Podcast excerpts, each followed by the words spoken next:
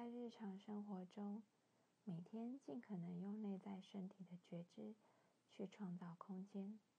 在等待时，在聆听某人说话时，在你停下来注视蓝天、树木、花朵，你的伴侣或孩子的时候，同时感觉你内在的那个活力。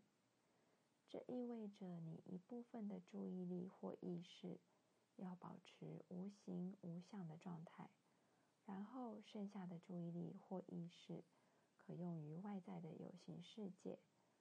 当你用这种方法进驻你的身体时，它会成为让你保持零在于当下的船苗，也就是零在于当下。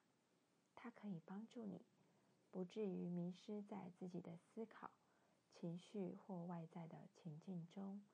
当你思考、感觉、感知和经历时，意识就在有形世界中诞生了。它转世重生为思想、感受、感官觉知以及经验。